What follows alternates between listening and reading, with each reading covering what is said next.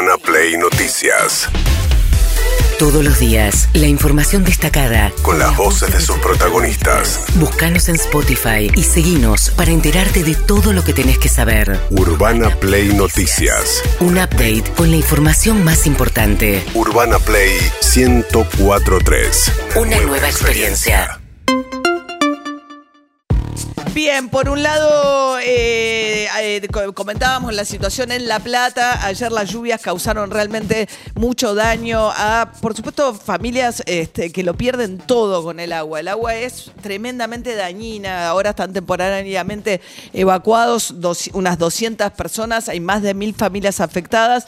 Y Julio Garro, el intendente de La Plata, hablaba acerca de las obras, porque La Plata ya sufrió una inundación con una lluvia terrible, todavía más copiosa en el 2013, que además causó muertes. Dijo que hicieron una parte de las obras, pero que no, eh, no tienen dinero suficiente para hacer las obras que necesitan por los arroyos que desbordan. Faltan etapas de obras hidráulicas que tiene que llevar adelante la nación y la provincia, porque para que tengan una idea, más o menos tienen un valor de siete presupuestos anuales del municipio que me toca gobernar. Entonces necesitamos que más allá de los colores políticos, las obras sucedan, porque cuando pasan estas cosas, el, que no tiene que tener un problema es el vecino, el bonaerense o el platense, como quieran llamarlo. Bien, mientras tanto, Sergio Massa, eh, después de la devaluación del lunes, intentando retomar su campaña eh, como candidato, ayer en Crónica TV dijo lo siguiente. Si soy presidente, voy a juntar los dólares para sacarlo al fondo de la le vas a pagar la, la deuda. Sí, para sacarlos. Bien. Obviamente, además renegociando el pago, porque tiene acumulación de intereses, tiene un montón de cosas, pero la verdad es que es un problema para el desarrollo de Argentina porque ellos piensan la política del país viendo a ver cómo se Sí. recobra la deuda que Cómo tomó vuelve la guita que devuelve la guita que te dieron, exactamente. Digamos, terminamos accediendo a un 20%, eso el lunes, agravado por el resultado electoral que generó una caída de los bonos argentinos de casi el 17%, 15, por la 16, sorpresa que representaba el triunfo de alguien que propone cosas que el mercado siente que son irrealizables. Bien, eh, insisten los economistas que rodean a Milei con el tema de dolarizar, aunque también han planteado después de la que ayer cayó por fin 20 pesos desde el cielo, ¿no? Pero Sí. pues, digamos, pero la tendencia cambia la tendencia. 20 pesos bajó el dólar blue de 7.80 a 7.60. El Banco Central sigue juntando reservas y ayer uno de los financistas más cercanos a Milei, Darío Epstein, dijo que el dólar a 7.80 o 7.60 es una estafa, que el valor del dólar, que, que pudiendo acceder al MEP, que es el que se hace con compra-venta de dólares a 6.50, eh, este, que está sobregirado el precio del dólar blue. Sí, aparte Eh, como que da, eh, eh, entre líneas plantea un rulo, porque te dice, andá a venderlo al paralelo, salí con tus pesos y andá y comprá en el MEP, Claro. Que te sale más barato. Si podés, ¿no? Porque Claro, tenés que estar autorizado para operar ahí. Exacto, sí. Bueno, y ni hablar, hay otros que te dicen, bueno, anda las tasas de interés en pesos que te están pagando anual muy por arriba de la inflación, aunque la gente está sacando los depósitos en pesos Sí. y dolarizándose, ¿no? Sí, sí, sí, hay un retiro masivo de plazos fijos en pesos, se están yendo a dólares. En general, cuando hay elecciones en la Argentina se dolarizan, las carteras se dolarizan, pero acá lo que sucedió es que después del resultado de las pasos se aceleró todo el proceso. Bien, y ayer Sergio Massa también alertó sobre, eh, bu- bueno, como Milei está muy rodeado del equipo de Menem y plantea algo parecido a la convertibilidad y demás, habló acerca de la reestructuración de la deuda del Banco Central y el temor de los propios banqueros es que le vuelvan a, re- que en lugar de los títulos que hoy tienen, ¿no? Les, eh, les den un- el tipo, el plan Bonex, como en la época de Menem, ¿no? Claro, que en vez de darle los depósitos que tienen, le digan, bueno, yo me quedo con estos depósitos, voy a reestructurar la deuda que tengo Banco Central con los bancos. Con lo cual a la crisis eh, eh, cambiaria le sumarías una crisis bancaria, ¿no? Sí. Ayer Sergio Massa habló de esto. Milei viene con lindos términos técnicos Sí. a esconder una cosa que en la Argentina funcionó con Martínez de Oz, con el caballo de la Rúa y Patricia más o menos plantea lo mismo. Sí, Ahora sí. van a necesitar convertir a Patricia en algo un poco más eh, moderado. Arretizarla. Sí, el todo nada va a ser un poquito y un poquito, ¿viste? Ya no todo nada, porque el todo nada es nada, porque el todo se lo llevó Milei. Bien, mientras tanto ocurrió algo muy curioso. Ayer iban a presentar las seis cámaras empresarias, las principales cámaras empresarias de la Argentina, un trabajo sobre infraestructura. Entonces se juntaba la Cámara de la Construcción, la Unión Industrial Argentina, ¿no? Estaba incluso Gerardo Martínez, la UOCRA, los principales empresarios del país. ¿Y qué dijeron? Bueno, reaccionaron ante la propuesta de Javier Milei de terminar con la obra pública. Fíjense lo que dice Gustavo Weiss, el presidente de la Cámara de la Construcción. Hemos sí este, analizado lo que él dice, que es privatizar la obra pública, que la obra pública la hagan los privados. Eso es algo que no existe en ningún país del mundo, es absoluta y totalmente inviable.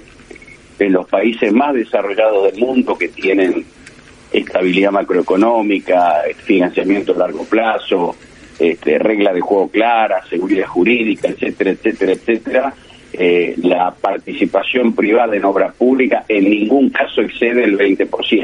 Claro. Con lo cual, eh, ¿qué es lo que quiere decir mi ley cuando dice que va a privatizar la obra pública? Eh, repito, inviable eh, no en Argentina, sino eh, inviable en el mundo. Bien, eh, también hay que decir que en ese contexto lo que había era mucha preocupación por lo que está pasando actualmente, ¿no? Se, les preocupa todo lo que Milei propone Sí. y la cercanía de Milei al poder, pero les preocupa muchísimo la falta de precios. O sea, estaban reuniéndose en la Cámara de la Construcción uno de los sectores afectados, no el único, pero electrodomésticos, digamos, los Sí, sectores. porque el G6 reúne, eh, como vos decías, a la Cámara de la Construcción, pero también a la Cámara de Comercio, la Asociación de Bancos, digo, tenés el sistema financiero metido ahí, la Sociedad Rural Argentina, digo, que no es muy... Ah, no, el vice de la Sociedad Rural Argentina, Pereda, también habló Sí. en contra de la- estas ideas de Javier Milei. Evidentemente ahí, este, bueno, aunque en su momento me acuerdo que lo habíamos entrevistado al presidente de la Cámara de la Construcción, nos había dicho que Massa le parecía un gran candidato, ¿te Sí. acordás? Eh, A pero Weiss. a, a Weiss. Los demás deben estar hoy mucho más cerca de Patricia Burrich, inclinándose. Mientras tanto, Mario Grimman, el presidente de la Cámara Argentina de Comercio, habla acerca de la suspensión de ventas eh, por la situación actual, el impacto de la devaluación. Hay mucho comercio paralizado porque no le entregan mercadería, porque no saben dónde para la remarcación o si van a poder seguir importando.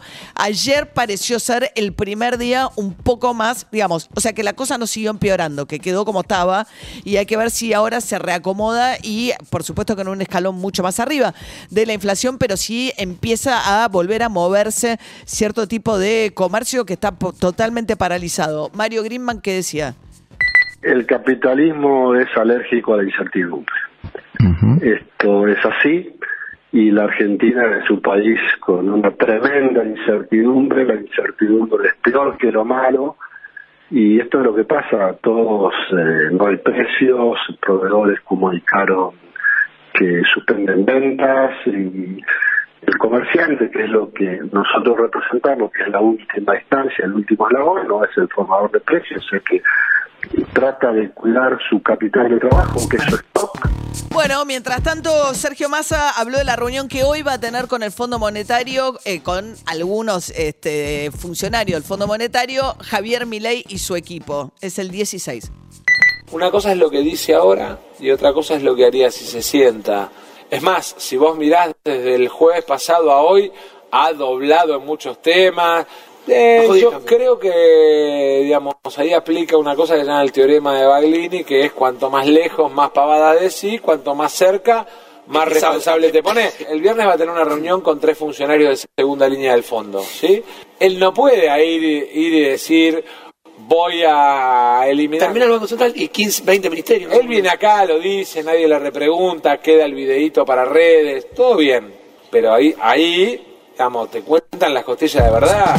Bien, mientras tanto, en la, eh, en la rueda de prensa de los jueves, la portavoz Gabriela Cerruti habló acerca de los rumores que había habido de una posible renuncia de Sergio Massa. Le reprochó a Eduardo Valdés, el diputado oficialista, que hubiese dicho públicamente que ellos creían que tenía que dejar el ministerio y dijo lo siguiente. Todos creemos que el ministro está haciendo un trabajo extraordinario, incluso ocupando, eh, poniendo su salud, sus horas, su familia, este, entregando un montón de tiempo que, debería, este, en otra situación seguramente, disfrutar con su familia o cuidar más este, de, de su- de sus horas de trabajo, porque lo vemos trabajando casi este, hasta últimas altas horas de la madrugada, desde primeras horas de la mañana, y está haciendo un trabajo que todos lo que hacemos es acompañar y fortalecer.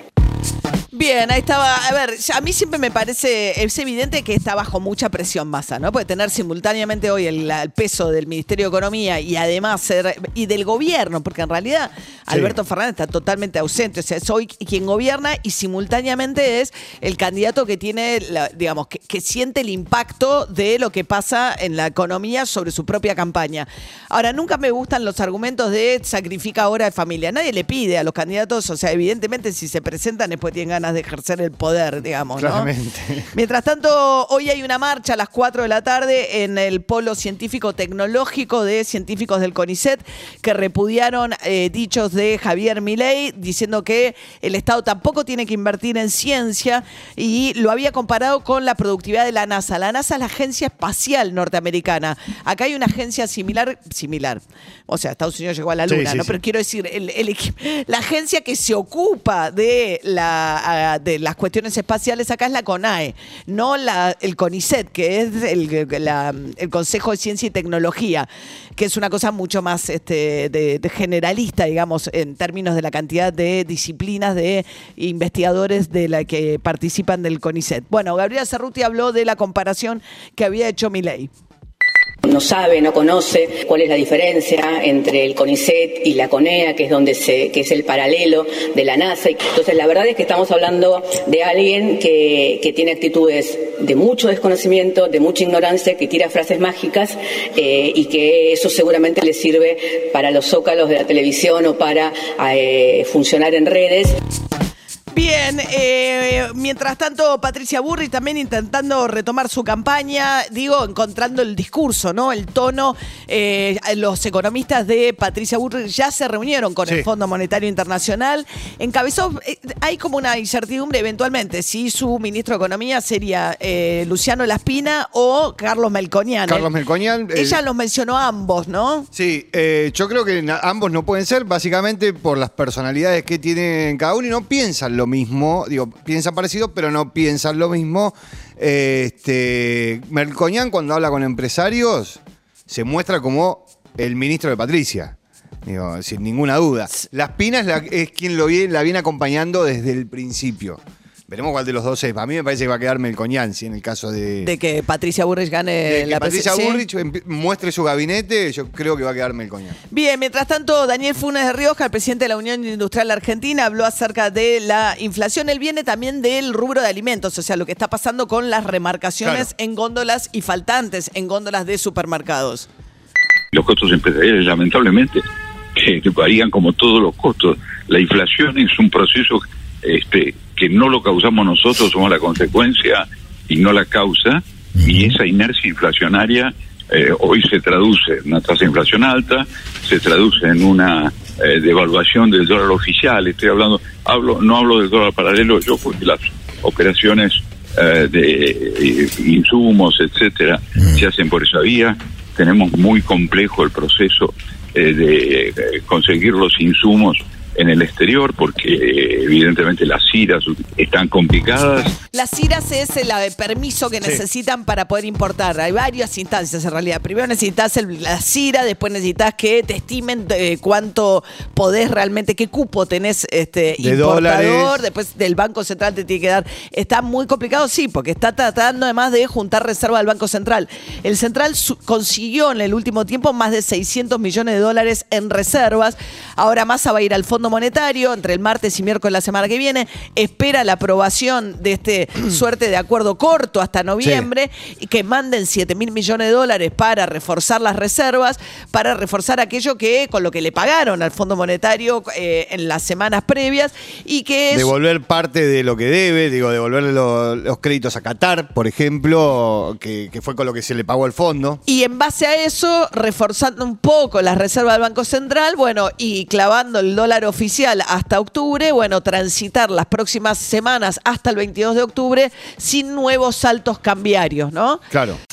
Urbana Play Noticias.